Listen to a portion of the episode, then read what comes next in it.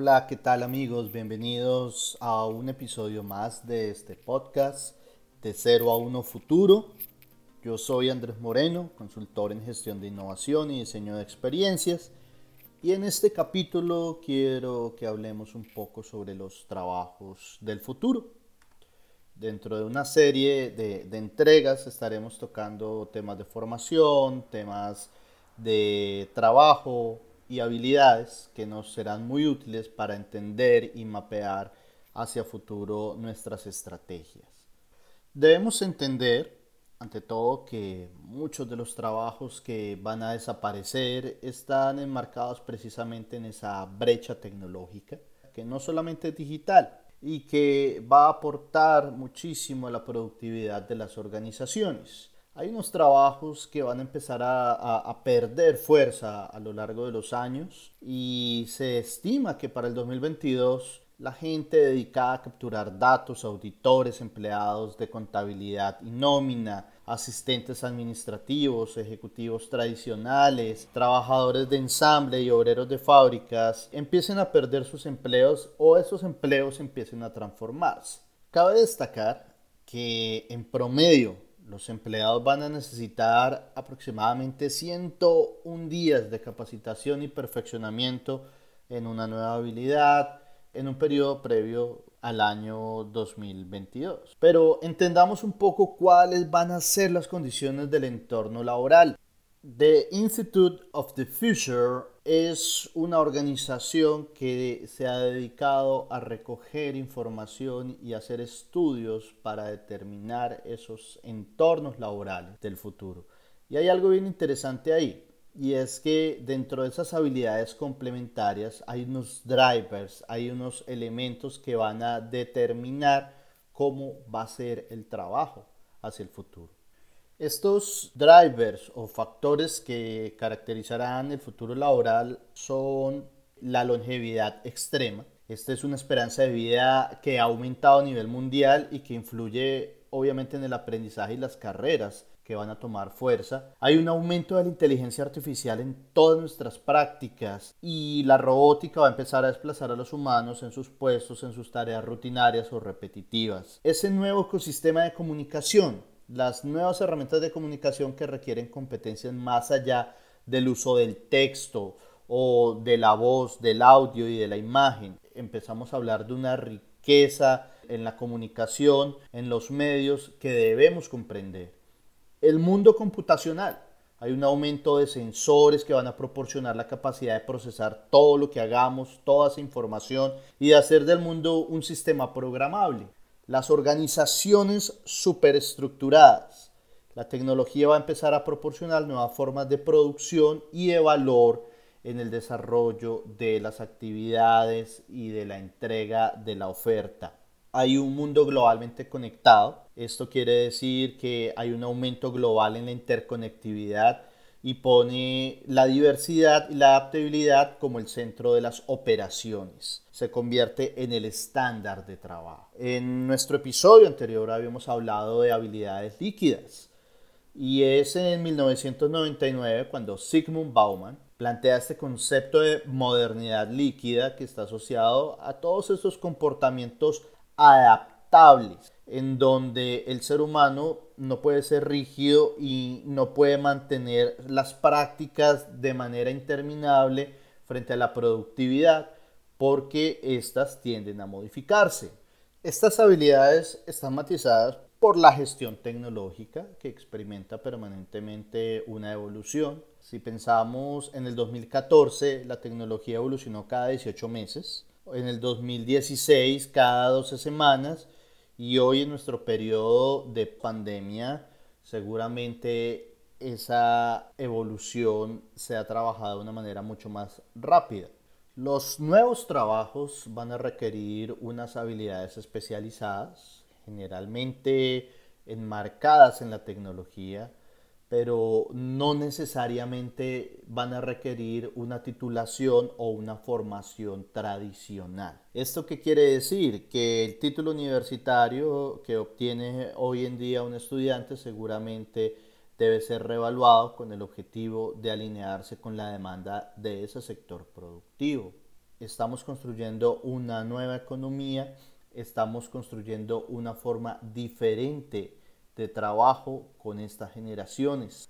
Los jóvenes y los empresarios están bien enfrentados a nuevos formatos, están trabajando de manera diferente, tienen modelos de vida poco tradicionales. Dentro de ellos encontramos empresas proyecto, freelancers, nomads o profesionales independientes que tendrán que mezclarse también con estructuras organizativas tradicionales. Esa brecha es importante entenderla y es el marco en el que se desenvuelven los nuevos trabajos. Y aquí tenemos que hablar de una categoría muy interesante, los nomads.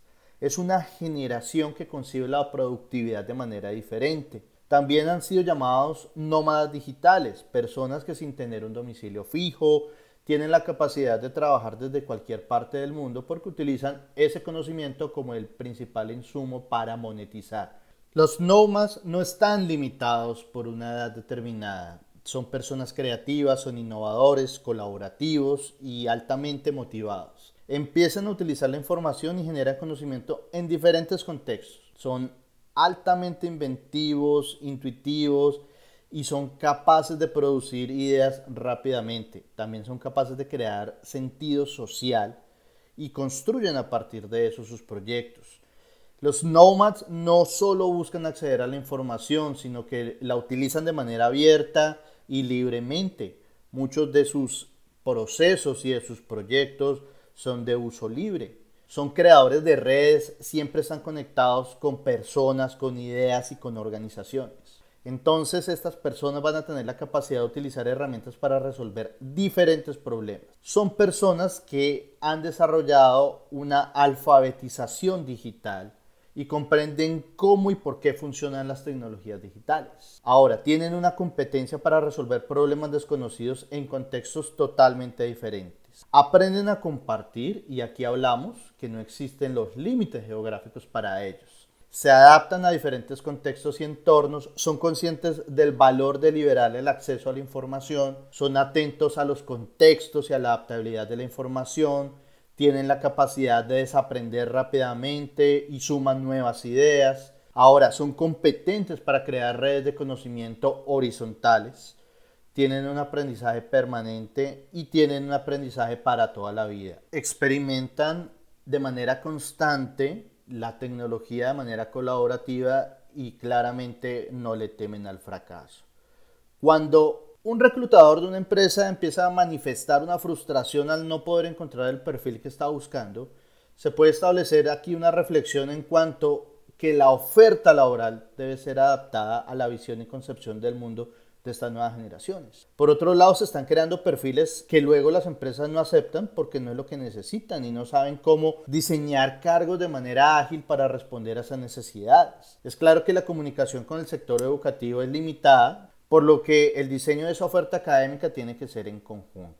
De allí que tengamos que empezar a hablar de flexibilidad laboral y flexibilidad educativa para crear estos nuevos entornos. Ahora, entendiendo ese trabajo de futuro, debemos también poder hacer lecturas del trabajo del presente que ha venido cambiando. Algunos de los trabajos que hoy existen no se contemplaban hace 10 años.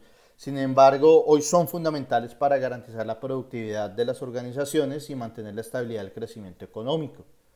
Actualmente está teniendo gran demanda de trabajos como científico de datos, expertos en criptomonedas, los community managers, los diseñadores de 3D en entornos 3D, influencers, programadores, desarrolladores de aplicaciones.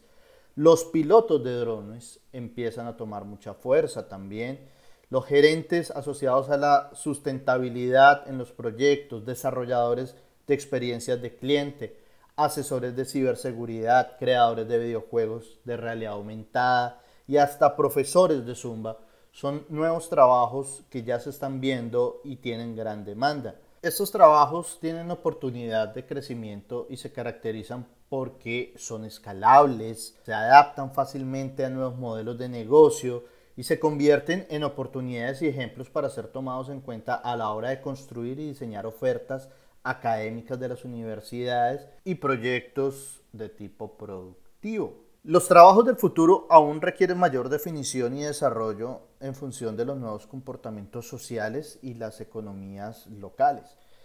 Entonces, veremos trabajos como detective de datos, como oficiales de abastecimiento ético que van a verificar la gestión ética dentro de las empresas, gerentes de negocios de inteligencia artificial, consejeros de compromiso fitness, analistas de ciberciudades, directores de cartera genómica, gente encargada de comercializar el análisis de ADN y edición genética.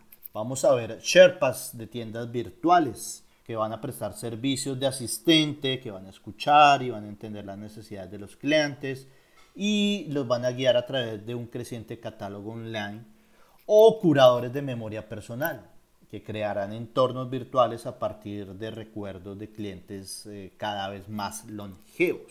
Viendo este panorama, no solamente tenemos que pensar en el desarrollo de las nuevas habilidades, sino en un cambio de mentalidad para poder adaptar, modificar y crear esos nuevos entornos para los nuevos empleados y para los nuevos modelos de negocio que van a llegar y que claramente están marcados por las condiciones que nos dejará la pospandemia. Bien, quiero invitarlos a que me acompañen en redes sociales. Me encuentran como Andrés Morenor en Instagram, en Facebook. También me encuentran como Andrés Moreno.